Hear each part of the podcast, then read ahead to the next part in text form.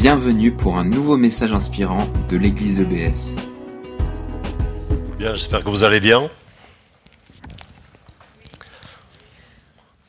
Il y a quelqu'un qui a dit oui? Rien qu'une oh, bon, bref. Ok. Ben, je suis très heureux d'être parmi vous, euh, comme d'habitude, et j'aimerais partager euh, un certain nombre de choses avec vous. Euh, je voudrais commencer par une lecture d'introduction. Euh, si vous avez envie de le relire à la maison, c'est dans le livre de l'Ecclésiaste, euh, chapitre 7, et verset 8. Et c'est un verset qui dit ceci, Mieux vaut l'aboutissement d'une affaire que son commencement. Mieux vaut l'aboutissement d'une affaire que son commencement. L'Ecclésiaste, c'est un monsieur euh, qui vivait il y a très longtemps, mais je pense qu'il serait très très à l'aise dans la France de 2017. hein. Euh, L'Ecclésiaste, c'est un observateur qui est très assez cynique, il faut le dire. hein. Euh, il représente dans la Bible, c'est le seul livre dans la Bible qui représente virtuellement le point de vue du non-croyant. Donc euh, lui, il est, il est très décalé, il est très cynique, très en retrait, il observe beaucoup, euh, il voit dans le... Il regarde les itinéraires des gens comme ça, euh, il voit beaucoup aussi ce qui ne marche pas, il est, très critique, euh, il doute beaucoup de choses, et il observe le train du monde. Et euh, il regarde cette, espèce d'attrait frénétique pour ce qui est nouveau, l'illusion d'entreprendre, euh, tous ces gens qui se lancent dans les affaires, dans la politique, euh, parfois les deux à la fois si vous voyez l'actualité, euh, voilà. Et tous ces gens qui s'enflamment pour des idées nouvelles, tous ces gens qui suivent des modes. Et tout ça, finalement, l'Ecclésiaste constate que une génération met toutes ces choses en place et la génération d'après les renversera. Ce que l'homme fait, l'homme le défait, dit l'Ecclésiaste. Et donc, euh, il ponctue son discours d'un slogan extrêmement pessimiste qui est De toute façon, tout est vain. Tout est vain. Vanité des vanités. Voilà. Alors, cette observation, euh, heureusement pour nous, elle est à double sens. Quand il dit mieux vaut l'aboutissement d'une affaire que son commencement, ce qui veut dire, c'est qu'un début fracassant peut se terminer, excusez l'expression, en eau de boudin. Voilà. C'est un cas qui est fréquent. Mais personnellement, euh, à la lumière des enseignements du Seigneur Jésus-Christ, je pense qu'on peut être quand même plus optimiste que ça et prendre ce que dit l'Ecclésiaste et le mettre à l'envers et se dire qu'un humble début peut avoir une fin glorieuse. C'est ce que le Seigneur euh, lui-même enseigne euh, au travers de cette fameuse parabole du, grain de moutarde, vous savez. hein. L'Église est comparable à une graine minuscule, graine de moutarde, faut, faut de bons yeux pour la voir, qui donne un arbre immense. Et donc certes, euh, mieux vaut l'aboutissement d'une affaire que son commencement, euh, mais ce qui compte pour nous chrétiens, c'est de poursuivre la chose jusqu'à son aboutissement. Et dans tous les cas où, parti de très peu, par la grâce de Dieu, on arrive à beaucoup, il y a un ingrédient de ce succès qui est l'amour. Et c'est de ça que j'aimerais aujourd'hui vous parler. J'ai appelé ce message d'aujourd'hui L'amour termine le travail. L'amour termine le travail. J'aimerais vous parler de ça en faisant une, cinq études de cas. Rassurez-vous, ça sera, ça sera rapide. hein. On va tourner un peu les pages de la Bible. Donc cinq études de cas, euh, un peu sur ce thème-là de l'amour qui termine le travail. Et la première étude que j'aimerais faire, c'est dans le livre de la Genèse. Si vous avez envie de le relire à la maison, c'est au chapitre 11, au- du verset 1 à 8. Donc j'aimerais vous lire cette histoire. Tout le monde parlait dans la même langue et se servait des mêmes mots. Partis de l'Est, les hommes trouvèrent une large vallée en Mésopotamie et s'y installèrent. Et ils se dirent les uns aux autres, Allons, au travail, on va mouler des briques et les cuire au four. Ils utilisèrent des briques comme pierre de construction et l'asphalte comme mortier. Puis ils se dirent, allons, au travail, on va bâtir une ville avec une tour dont le sommet va toucher jusqu'aux cieux. Ainsi nous deviendrons célèbres et nous éviterons d'être dispersés sur toute la surface de la terre. Le Seigneur descendit du ciel pour voir la ville. Donc voyez à leurs yeux, hein, la tour serait gigantesque, mais il faut que Dieu descende pour arriver à la voir, la ville. et la tour que les hommes avaient bâtie. Après quoi il se dit, eh bien, les voilà tous qui forment un peuple unique et parlent la même langue. S'ils commencent ainsi, rien désormais ne les empêchera de réaliser tout ce qu'ils projettent. Allons, descendons mettre le désordre dans leur langage et empêchons-les de se comprendre les uns les autres. Le Seigneur les dispersa de là, sur l'ensemble de la terre, et ils abandonnèrent la construction de la ville. Donc voilà des gens qui sont partis dans un projet pharaonique, c'est le cas de le dire, et puis ben, ça s'est terminé en autre boudin, ils n'ont pas terminé. Il s'agit là d'un épisode historique, enfin moi je fais partie de ceux qui pensent que c'est historique, mais au-delà de l'histoire, c'est surtout un épisode symbolique, et nous devons le comprendre comme ça. Hein. Euh, au-delà de l'histoire, il y a cette fin humiliante d'une entreprise qui représente toutes les entreprises humaines qui sont faites hors de la volonté de Dieu, sans amour, par arrogance. Ils voulaient être célèbres, les gars. C'était une constante de l'esprit humain de vouloir à tout prix euh, euh, obtenir une gloire comme ça. Hein. Donc leur entreprise, c'était pas du tout par amour, par compassion, quoi que ce soit. C'était vraiment, ils se la important. Et donc ça se termine très mal. Et également, c'était une entreprise extrêmement horizontale, ce qui est, un peu paradoxal pour moi de dire ça, puisqu'ils voulaient construire une tour gigantesque. Mais ce que je veux dire, c'est qu'ils étaient sur des moyens humains. Et il faut comprendre que, je n'ai pas le temps de vous en parler en, détail, mais c'est un passage qui est en fait très polémique. Hein. Euh, l'auteur euh, envoie euh, des pics là. Et en particulier, il dit, voyez, ils, ont fait des briques, dont ils ont pris de la terre, de leur terre ordinaire, on moule ça, on fait des briques. Au lieu de la belle pierre que vous avez en Palestine, vous savez, la pierre de Jérusalem, bien blanche là, dont c'est un peu polémique, ils ont pris du matériau au rabais. Et puis, au lieu de prendre du bon ciment, du bon mortier, ils ont pris, parce qu'il y en a là-bas, il y a du pétrole, comme vous le savez, en Irak, hein, ils ont pris de, du goudron. Et c'est vrai que ça colle. Hein. Vous mettez, euh, posez une brique, euh, passez un coup de pinceau avec de l'asphalte, mettez une autre brique, ça, adhère très bien. Hein. Mais comme vous le savez, le pétrole, l'asphalte, c'est un produit de décomposition. Ça sent mauvais, ça colle. Donc euh, ceci nous parle, vous savez, de ce qui, est, horizontal. Les entreprises humaines où on est dans le copinage, dans le bricolage, toute, toute, chose finalement qui glorifie pas Dieu. Apparemment, les apparences étaient celles de la solidité, du succès, on est tous d'accord, on est tous à fond dans le projet, et puis ça aboutit strictement à rien. Voilà notre première étude de cas qui euh, est assez négative, je le reconnais, mais il faut bien partir d'un point de vue négatif si on veut finir sur quelque chose de plus positif. Voilà.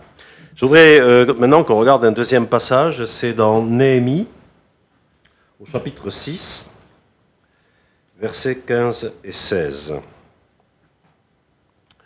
La muraille fut achevée le 25e jour du mois d'Élul, après, 40, après 52 jours de travail.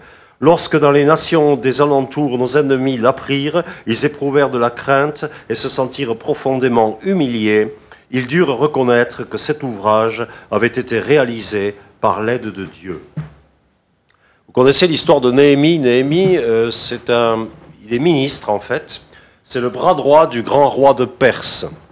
C'est quelqu'un qui a beaucoup de pouvoir. C'est un familier du roi dans un gigantesque empire. Il a une position que beaucoup de gens pourraient lui envier. Et voilà que ce Néhémie, qui est juif, apprend le triste état de Jérusalem. Il apprend que la ville de ses ancêtres est en ruine et que là-bas, les gens sont dans la misère. Et donc il décide de tout plaquer. On a chanté hein, euh, ce chant qui dit Moi je suis prêt à te suivre, euh, à, tout miser sur toi, à tout abandonner, à, la Sainte Seine également. Euh, nous avons eu ce rappel que le Seigneur Jésus-Christ ne s'est pas choisi lui-même, il n'a pas choisi son ego, on va dire, mais il a choisi le plan de Dieu avec le prix à payer. Eh bien, Néhémie est dans cette problématique-là. Néhémie, qui aurait pu rester vraiment aux affaires, comme on dit, va tout plaquer et va aller. Il obtient une permission du roi reconstruire Jérusalem. Et arrivé là-bas, il va mobiliser la population Euh, et il va entreprendre une tâche gigantesque. Ça va durer 52 jours, et en 52 jours, ils arrivent à remonter euh, des murailles, donc tout ce qui faisait le tour de Jérusalem, qui avait été détruit.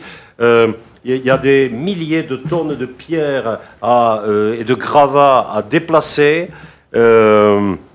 avec euh, des gens qui ne sont pas des maçons professionnels, avec évidemment euh, pas du tout les engins de chantier, notamment de levage, les pelles mécaniques qu'on a de nos jours. Donc c'est un travail gigantesque. Ils travaillent sous pression parce que euh, tous les, peuples alentour, et notamment les politiciens alentour, les mettent sous pression pour les faire euh, arrêter, parce qu'ils voient d'un très mauvais œil que ces juifs, euh, qui sont dans un état lamentable, retrouvent une identité nationale, retrouvent euh, une fierté, etc. Hein. Et il y a également à l'intérieur des gens qui, pour le dire très poliment, magouillent autour de Néhémie avec l'ennemi, dans une pression considérable. Et Néhémie va réussir. Il réussit, et il le dit dans ce passage, il réussit à reconstruire cette muraille, non pas par ses forces personnelles, en mettant euh, hein, son énergie, alors l'énergie il l'a mise, j'en suis sûr, mais euh, pas simplement ça, pas les forces personnelles, pas la motivation personnelle, pas les forces de l'homme, mais vraiment les forces de Dieu. Et donc il réussit à accomplir un travail gigantesque en obéissance à Dieu, qui est une bonne chose, mais peut-être plus important, et c'est ce que nous avons souvent du mal à faire par les forces de Dieu. C'est un exemple pour nous, parce que nous sommes appelés à construire le corps du Christ, mais nous devons construire le corps du Christ par amour, parce que si on le fait par ambition quelconque ou par toutes sortes de motivations humaines, eh bien, on n'arrivera à rien. Nous devons aimer le peuple de Dieu, nous devons aimer les gens qui sont autour de nous dans cette ville et qui ne sont pas du peuple de Dieu, mais qui sont appelés à le rejoindre, à le devenir. Donc notre motivation, c'est l'amour, et nous sommes appelés à construire le corps de Christ dans la volonté de Dieu. Il y a une minute, votre pasteur invitait ceux d'entre vous qui sont peut-être un peu désœuvrés là à rejoindre l'un ou l'autre service de l'Église, eh bien, je ne peux que vous encourager à le faire, mais faites-le par amour et dans la volonté de Dieu. Seigneur, qu'est-ce que tu veux que je fasse? Je me présente à toi. Je te donne mes forces, mes capacités, euh, tout ce que je peux faire. J'arrive aussi peut-être avec mes faiblesses, avec mes blocages. Mais tout cela, je te le donne. Et je veux participer à cette entreprise merveilleuse de construire le corps du Christ. Et vous savez, Néhémie euh, a pris une dimension mythique euh, dans la construction de l'Israël moderne. Ça les a beaucoup marqués. L'histoire de Néhémie, elle est très connue. Ils étudient ça au lycée, comme vous, vous étudiez Jeanne d'Arc et, et du. Hein. Euh, notamment dans l'imaginaire sioniste, vous savez, il y a un peu l'image d'Épinal du, du gars du kibbutz, le kibbutznik, là, qui est, sur son tracteur avec sa mitraillette Uzi, et qui construit le pays à partir de zéro, euh, en étant prêt à se défendre, parce qu'on est attaqué de tous les côtés. Ça les a beaucoup marqués. Et notamment, vous savez que là-bas, c'est une société qui est, très militarisée. Euh, beaucoup de gens font l'armée, euh, beaucoup plus qu'ici. Hein. Et il y a une valeur de base de Tsahal, l'armée israélienne, qu'on vous inculque quand vous êtes jeune appelé. Hein, premier mois de classe, on commence à vous en parler. Et on inculque ça à tous les niveaux de la hiérarchie militaire jusqu'au chef d'état-major. Et cette valeur, ce qu'on appelle en hébreu de deux mots, euh, dvekut bamessima, c'est l'attachement à la mission. On vous inculque ça. À savoir, quand tu reçois une mission, la mission doit être exécutée. Et la difficulté de la mission n'est pas une excuse pour ne pas la réaliser. Pas question de faire demi-tour à un moment en disant c'était trop dur, on ne pouvait pas, c'était pas jouable.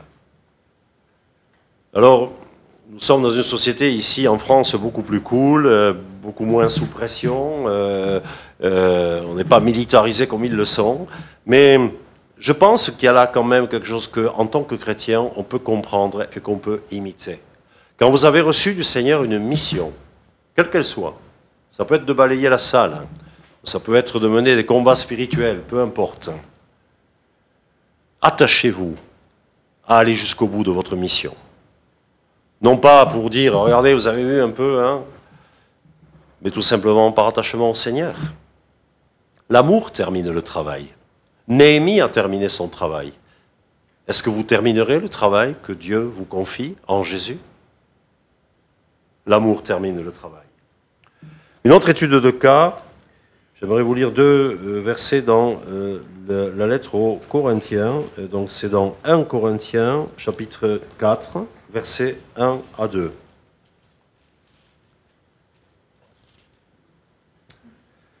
Vous devez donc euh, nous considérer, dit l'apôtre Paul, comme des serviteurs du Christ, chargés de gérer les vérités secrètes de Dieu. Tout ce que l'on demande à un, gérant, c'est d'être fidèle. Pour ma part, peu importe que je sois jugé par vous ou par un tribunal humain, je ne me juge pas non plus moi-même. Ma conscience, il est vrai, ne me reproche rien, mais je ne, suis pas justifié pour autant. Le Seigneur est celui qui juge. La situation dans cette église de Corinthe, c'est que, euh, pour le dire familièrement, il y avait des factions dans l'église et les gens avaient des tocades pour tel ou tel serviteur. Il y avait une faction dans l'église, ils juraient que par l'apôtre Pierre. L'apôtre Pierre était venu, il avait prêché, ils l'avaient rencontré, ça c'est un serviteur de Dieu. L'autre euh, faction euh, jurait par un grand enseignant qui s'appelait Apollos. Et bref, l'église était divisée comme ça, parce que finalement, il y avait dans cette église, chez beaucoup de gens, beaucoup d'immaturité spirituelle, la recherche du brillant, du clinquant. Alors, quand vous cherchez le brillant, euh, il vous faut une star quelque part. Et quand vous l'avez trouvé, vous dites Ouais, c'est celui-là qu'il me faut. Hein. Les autres, ils sont nuls. Hein. Euh, bon. Et Paul arrive là-dedans et il dit Écoutez, là, vous êtes dans l'immaturité. Vous n'avez pas compris ce que c'est que la vie chrétienne, vous n'avez pas compris ce qu'est la vie d'église. Ce qu'il faut, ce n'est pas des gens brillants qui vous éblouissent par des prestations. Ce qu'il faut, c'est des gens solides. C'est des gens fidèles. Les serviteurs, nous dit Paul, c'est comme les intendants. Les intendants dans un domaine, vous voyez ce que c'est, un intendant hein, euh, Le maître délégué à l'intendant toute la conduite de la maison. Le maître, euh, c'était souvent des gens très oisifs, très riches, il allait au Sénat à Rome faire des effets de manche et sa propriété en Sicile, elle était gérée par un intendant. C'est l'intendant qui distribuait le travail aux ouvriers, qui assurait la production agricole, le train de maison, etc. Et tout ce qu'on demandait à l'intendant, c'est d'être fidèle. De faire fidèlement sa tâche. C'est-à-dire de représenter les intérêts de son maître. Et Paul nous dit, voilà, nous, on n'est que des intendants. Nous devons, en tant que serviteurs, être établis dans l'amour, pour veiller sur les intérêts du maître. Et ce qu'on demande à un intendant, c'est d'être fidèle, c'est-à-dire c'est de terminer le travail. Au sein de l'Église, faire son travail, et le faire bien, et le faire jusqu'au bout. Les mercenaires, nous dit Jésus, abandonnent le travail. Le gars qui est payé pour surveiller un troupeau, et il fait ça pour la paye, Tant que ça roule, ça roule. Mais le jour où on voit deux oreilles derrière le buisson, ouh là là là là, c'est à du loup dans l'air. Moi, j'ai pas signé pour ça. Excusez-moi les gars, je me rappelle que j'ai une vieille mère malade à la maison et que je dois rentrer d'urgence et la soigner. Ça, c'est le mercenaire. Le mercenaire ne termine pas le travail parce qu'il roule pour son ego. Tant que l'ego est dans le travail que vous lui confiez, c'est bon.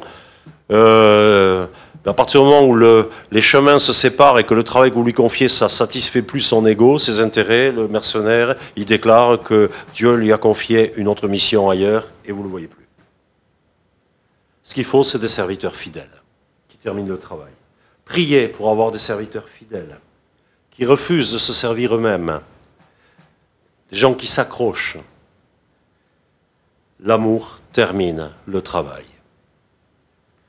Un autre cas de figure nous est donné dans euh, la lettre aux Hébreux, au chapitre 10.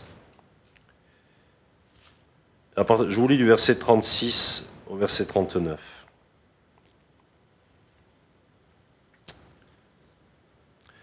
Vous avez besoin, dit l'auteur à ces gens-là, vous avez besoin de persévérance pour accomplir la volonté de Dieu et obtenir ainsi ce qu'il promet. En effet, il est écrit, encore un peu de temps, très peu même, et celui qui doit venir viendra, il ne tardera pas. Cependant, celui qui est juste à mes yeux, dit Dieu, vivra par la foi, mais s'il retourne en arrière, je ne prendrai pas plaisir en lui. Nous ne sommes pas de ceux qui retournent en arrière et vont à leur perte, nous sommes de ceux qui croient et sont sur la voie du salut. Situation dans ces églises des Hébreux, une situation de persécution. Ces gens-là avaient cru en Jésus Et à l'époque où il vivait, c'est-à-dire euh, quelques générations après la mort du Seigneur, les choses étaient en train de se durcir dans cette terre de Palestine. Et parmi ce peuple juif, il y avait une, intolérance montante vis-à-vis de tous ceux d'entre eux qui étaient devenus chrétiens. Et les églises étaient sous pression, comme c'est le cas de beaucoup d'églises de nos jours, un peu partout à la surface de la planète. Et ces gens qui souffraient, certains euh, avaient été expulsés, on avait pris leurs biens, il y en a qui étaient en prison, etc. Ces gens-là commençaient à se dire, mais euh, c'est pas pour ça qu'on était devenus chrétiens. Nous, on aime Jésus, c'est pas un problème, mais, mais là, ça devient vraiment un peu trop dur, quoi. On n'avait pas prévu la persécution. Et euh, est-ce qu'on ferait pas bien, tout, en aimant le Seigneur, c'est pas le problème, on va pas le renier, mais de revenir dans le giron du judaïsme. Comme ça, on a un peu on a, un peu les avantages des deux côtés. Quoi. On a la vie avec Dieu, avec Jésus, pardon des péchés, la marche par la foi. Et puis de l'autre, euh, bon, une vie pas trop difficile. Et il y avait donc cette tentation très réelle d'abandonner. Et l'auteur écrit à ces gens essentiellement pour leur dire n'abandonnez pas, n'abandonnez pas. Vous le regretteriez. Peut-être que vous auriez une vie plus confortable, c'est certain, mais vous perdriez tout ce que vous avez acquis. Alors n'abandonnez pas. N'abandonnez pas l'Église, n'abandonnez pas la vie chrétienne. Il leur dit par exemple, n'abandonnez pas vos réunions. Il ne veut pas dire faut venir au culte, c'est pas ça qu'il dit. C'est malgré la persécution, prenez le risque de vous réunir. C'est quelque chose dans nos pays qu'on ne connaît pas ça, mais qu'on connaîtra peut-être un jour. Le fait que vous venez au culte euh, en regardant trois fois derrière vous pour voir si vous n'êtes pas suivi et que vous n'avez pas l'assurance, en rentrant dans la salle de culte, que vous n'en sortirez pas entre deux membres de la police secrète qui vont vous cuisiner pendant une paire de jours pour savoir euh, qu'est-ce qui se passe dans l'église, euh, etc. C'est une problématique qu'on n'a pas. Eux l'avaient. Et la phrase clé euh, de ce passage que je viens de vous lire, qui est une des phrases clés de l'épître, c'est vous avez besoin de persévérance. Vous avez besoin de persévérance. Et ce qui s'applique pour eux s'applique aussi pour nous. Nous ne sommes pas persécutés, certes, au sens où on est véritablement dans un pays libre, sur le plan politique. Personne ne nous menace politiquement. Mais euh, je pense que si vous menez une vie normale avec le Seigneur, vous avez quand même un adversaire qui fait son boulot, si vous voyez ce que je veux dire. Et la loi spirituelle, c'est que quiconque entreprend une œuvre trouvera le diable sur sa route. Vous avez décidé de, vous inscrire au balayage de la salle parce que vous avez compris que Dieu vous appelle à servir pour le fait qu'il y ait une salle propre. Et c'est un travail important. Il n'y a pas que les prédicateurs qui font du boulot hein, les dimanches et pendant la semaine. Vous avez compris ça?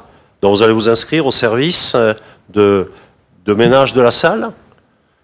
je ne veux pas dire que vous allez avoir des grosses catastrophes, mais attendez-vous à de l'opposition. Attendez-vous à de l'opposition. C'est un principe spirituel.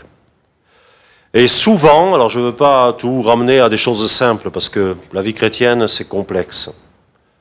Il y a des tas de cas de figure possibles. Mais globalement, ça se passe comme ça. Si vraiment vous voulez servir le Seigneur, surtout si c'est un service que vous faites, vous allez faire ça de tout votre cœur. Vous avez vraiment décidé de construire, de mettre les mains à la pâte pour honorer votre Seigneur. Vous partez gonflé à bloc. Eh bien, normalement, initialement, vous aurez affaire au lion rugissant, c'est-à-dire le diable, votre adversaire, se mettra en travers de votre chemin, je dirais pour faire sa démo. Petite anecdote, je n'avais pas prévu de vous le raconter, mais euh, je veux faire peur à personne. Euh, excusez-moi, euh, Glenn, il y a des baptêmes de prévus prochainement? Bon, je le dis quand même, allez. Je veux faire peur à personne. Qui c'est qui va se faire baptiser prochainement? Ils sont là? Non, ils sont pas là. Bon, ok. Alors cette prédication, si, il y a quelqu'un Bon. Enfin bref, je, raconte l'histoire. Ça s'est passé trois jours avant mon, baptême. Euh, le, facteur, euh, j'entends sonner, c'est chez, moi, j'entends sonner, euh, je descends, le facteur était déjà reparti, enfin je le vois qui repart et, je cours après pour le rattraper. Et voilà que je glisse sur un carrelage mouillé dehors devant la maison. Et, je, me suis senti partir comme ça, vous savez. Et j'ai eu le temps de me dire, je ne sais pas combien de temps que je suis resté en l'air, probablement euh, une demi-seconde, mais dans ma tête, ça a duré au moins dix minutes. Je me suis dit, tu vas te briser la colonne vertébrale. Parce que je savais que j'allais retomber comme un fer à repasser. Et ça a été le cas, hein. je suis tombé sur des marches d'escalier, vous voyez, en, en bon carrelage bien dur. J'ai rien eu du tout. J'ai eu un, peu mal, euh, vaguement. Bon. Le jour de mon baptême, trois jours après, j'avais invité mes parents à mon baptême. Ils n'étaient pas chrétiens. Mon père était quelqu'un d'âgé à l'époque. Hein. Je suis un, gosse de vieux, comme on dit. Il devait avoir euh, facilement 80 ans. Je vois arriver la voiture, c'est ma belle-mère qui conduisait, mon père était à l'arrière, j'ouvre la portière pour faire descendre mon père, et à ce moment-là, ma belle-mère démarre alors que mon père était en train de descendre la voiture. J'ai vu, mais alors sous mes yeux, comme ça, mon père partir la tête euh, première sur l'angle du trottoir. Après, je ne sais pas ce qui s'est passé, il s'est relevé, il n'avait strictement rien. Rien. Il a assisté à mon baptême, normalement, il aurait dû avoir au moins une bosse, je ne sais pas quoi, rien. Ça, c'est ce que j'appelle le lion rugissant. Tu veux te faire baptiser? Tu vas en baver. Désolé, c'est un menteur, le diable. J'en ai pas bavé. Je dirais pas que j'ai eu la vie facile tous les jours avec le Seigneur, c'est pas ce que je veux dire. Je veux dire, je suis content de cette décision que j'avais prise. Et la petite démo du diable, j'en garde un mauvais souvenir, certes, mais c'était qu'une mauvaise démo. Il fera pas un poil de plus que ce que Dieu permet qu'il fasse. Donc si vous voulez vous engager pour le Seigneur, vous aurez d'abord, en principe, c'est la, règle générale, le diable comme lion rugissant. Alors, vous ne faites pas attention à la petite démo, vous ne faites pas attention au mauvais cinéma, vous passez outre, vous accrochez.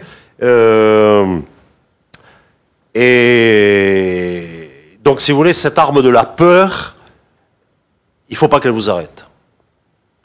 Donc vous passez outre, la situation empire pendant un moment, puis après ça se calme, il passe à autre chose, il a compris qu'il ne vous aurait pas comme ça. Et alors plus tard, le diable va arriver non plus sous la forme du lion rugissant, mais sous, la forme du serpent ancien. vous êtes établi dans votre service, vous avez, on va dire, acquis une certaine expérience, euh, euh, vous êtes vraiment rentré dans la construction, euh, vous êtes partie prenante d'un certain nombre de projets d'église, etc.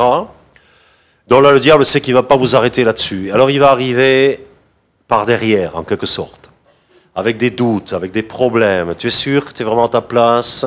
Tu es sûr que ce que tu fais, c'est valide? Tu es sûr qu'on te fait confiance là euh, euh, Dieu a-t-il vraiment dit, vous savez, l'arme du serpent ancien en Éden? Et de même que vous résisterez à la mauvaise démo du lion rugissant, il faudra que vous résistiez à la mauvaise voix, la petite voix du serpent, l'arme du doute de la déstabilisation sournoise. Et donc, tenir bon, c'est le message à la lettre aux Hébreux. Le peuple persévérant termine le travail. Le peuple persévérant termine le travail. Faites partie d'un peuple persévérant. Devenez persévérant si vous ne l'avez pas été encore. Parce qu'il y a un grand bénéfice à aller jusqu'au bout. Pour notre salut personnel et pour le salut du monde. C'est comme ça que l'Église avance partout. Regardez un peu les statistiques. Dans des pays complètement improbables, où il n'y avait même pas un seul chrétien il y a trois générations, l'Église avance. Et dans certains coins, elle avance de manière exponentielle. Pourquoi elle avance, l'Église?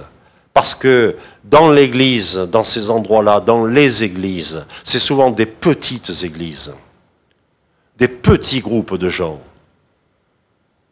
déterminés, courageux, endurants, persévérants. Ils sont 20, ils divisent l'église en deux.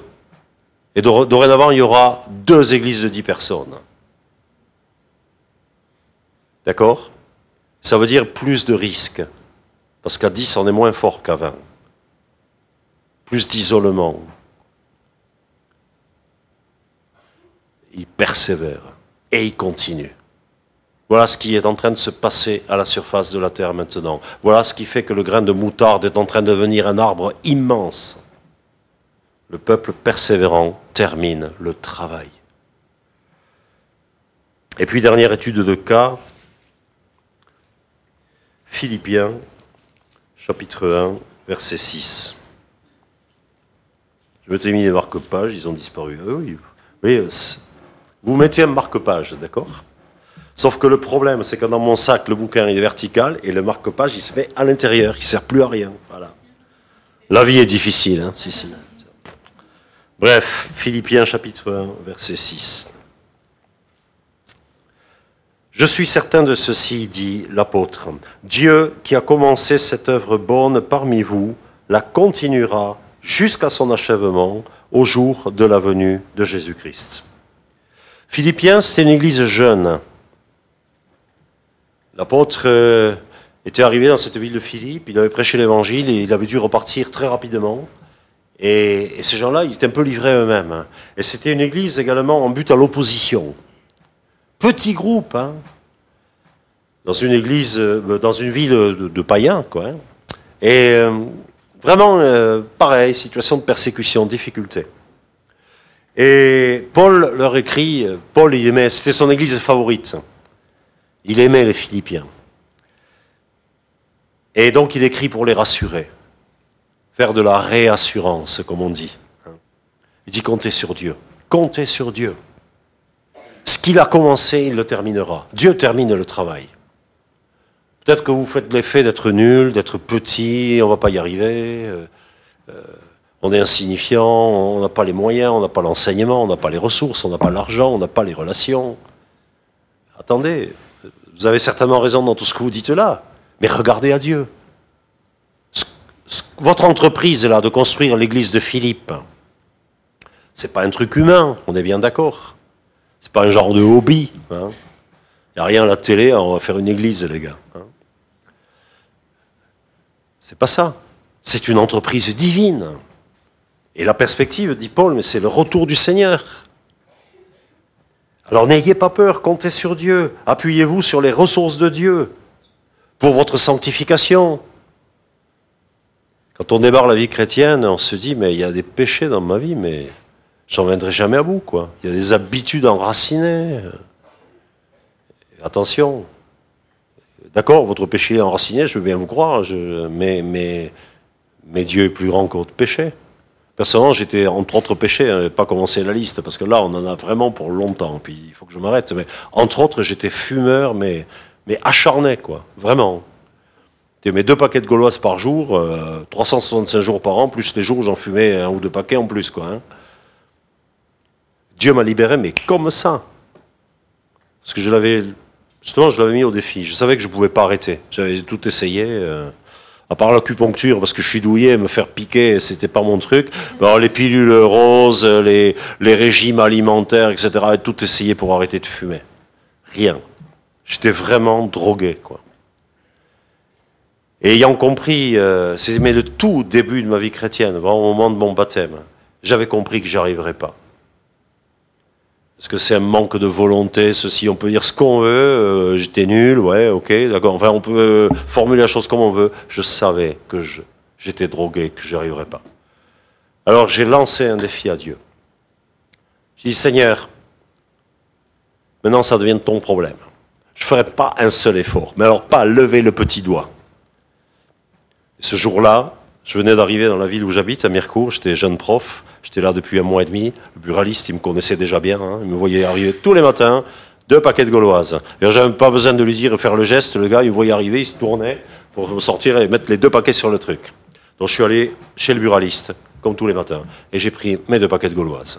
J'avais remis les trucs à Dieu, et puis maintenant j'y pense plus. C'est ton problème.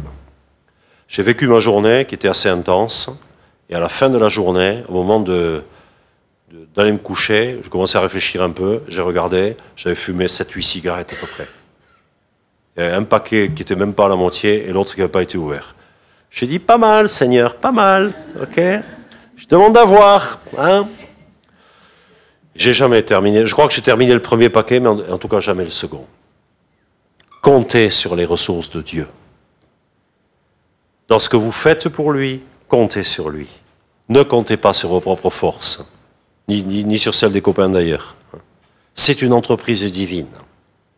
L'amour de Dieu terminera le travail entrepris. Vous êtes en début de vie chrétienne? Félicitations. Le Seigneur terminera en vous et par vous le travail qu'il a prévu. Ça fait 35 ans que vous êtes sur la même chaise à EBS. Que Dieu vous bénisse.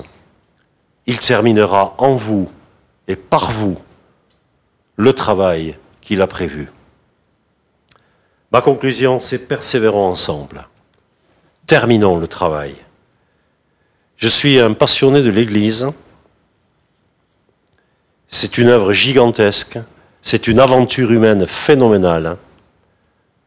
Je suis drôlement content de m'être converti il y a maintenant 37 ans, de m'être fait baptiser, de, m'être intégré dans une église. J'ai eu à cœur, autant j'ai été long pour me convertir, autant une fois que c'était fait, c'était fait, j'ai vraiment eu à cœur de m'investir euh, dans l'église où j'étais. J'ai beaucoup appris. Et surtout, je suis très reconnaissant au Seigneur. Parce que c'est vraiment quelque chose qui vaut la peine d'être vécu. S'investir dans une église, dans sa construction, dans ses combats, donner sa vie de la bonne manière, hein, celle qui ne cherche pas à plaire à l'homme, plaire au système, ou je sais pas quoi, mais plaire à Jésus. C'est vraiment une entreprise humaine qui vaut le coup d'être vécu. J'aimerais vous encourager en ce sens. Réjouissons-nous d'avoir un Dieu qui nous a appelés à terminer ce que nous avons tous commencé. Que Dieu vous bénisse.